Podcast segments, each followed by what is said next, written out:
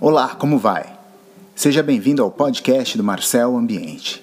Churrasco de vacas sagradas servido fresco, diariamente.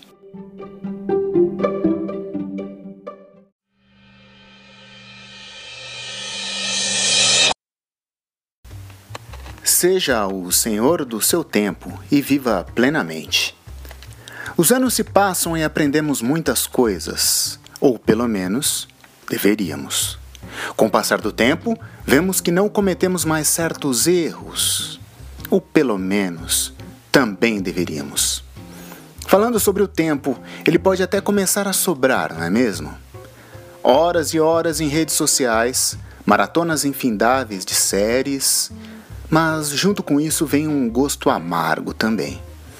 De que nossos dias vão passando sem um objetivo definido na vida.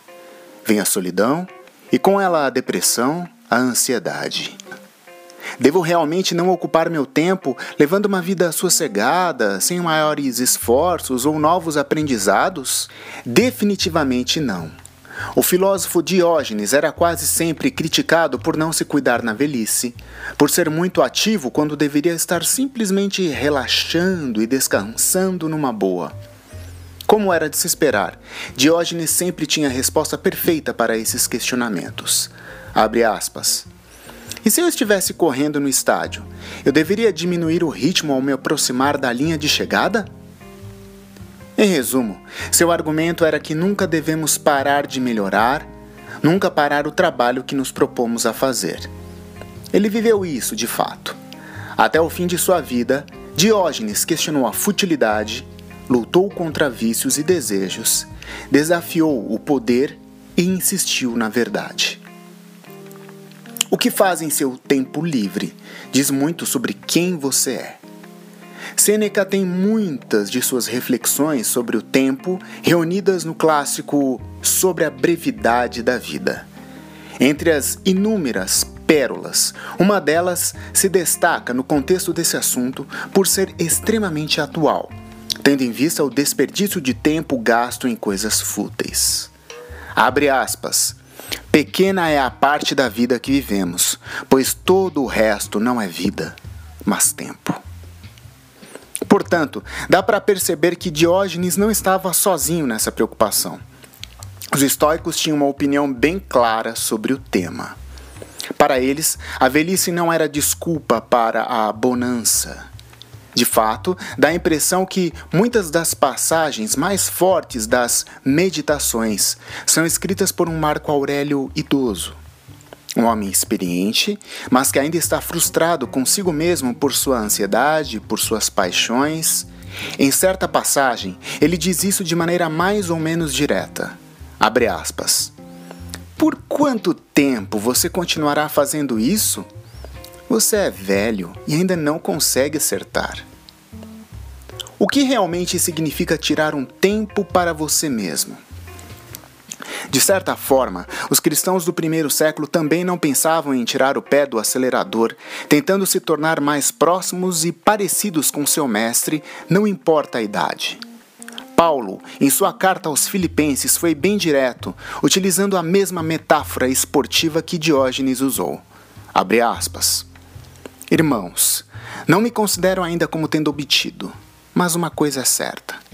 Esquecendo-me das coisas atrás e esticando-me para alcançar as coisas à frente, empenho-me para alcançar o alvo, a fim de receber o prêmio da chamada para cima da parte de Deus, por meio de Cristo Jesus. Paulo era um seguidor de Cristo, notável pelo seu trabalho, admirado até hoje. Mas ele ainda estava tentando melhorar. Ele se recusou a tirar o pé do acelerador. Ele continuou acelerando até a linha de chegada e nós também deveríamos. Não importa quantos anos temos, não importa quanto tempo estamos nessa, com certeza é muito cedo para parar agora, para dizer: Ah, já cheguei perto o suficiente. É muito importante também o trecho em que Paulo ressalta a importância em esquecer-se das coisas atrás. Ele sabia que para terminar a corrida teria que se concentrar no alvo. Isso significa que ele não valorizava o passado nem para o bem, nem para o mal. Ou seja, não ficava distraído pensando em grandes feitos ou conquistas na vida ou os erros cometidos no passado. Para Paulo, esse passo era fundamental para completar sua corrida.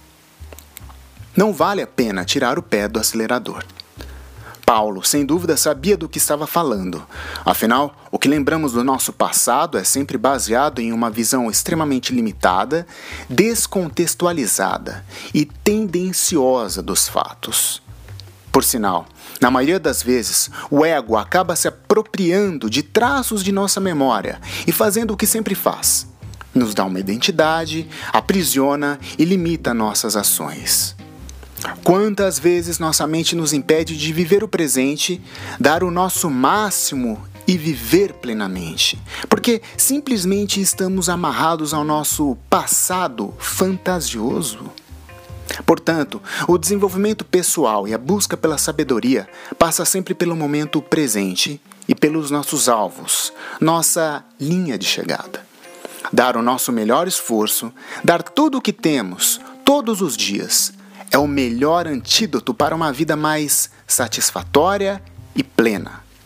Voltando a Diógenes, assim como o atleta se esforça ao máximo quando está na reta final da corrida, devemos continuar nos esforçando, dando o máximo, fazendo tudo o que estiver dentro de nossas circunstâncias para alcançar nossos alvos.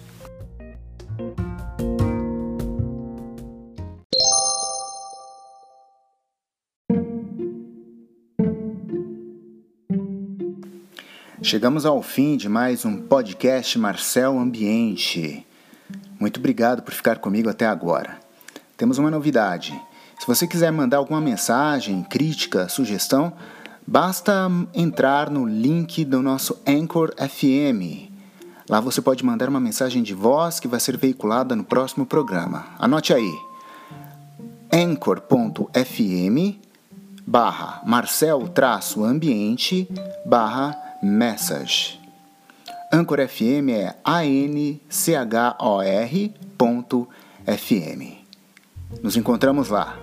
Grande abraço e até a próxima.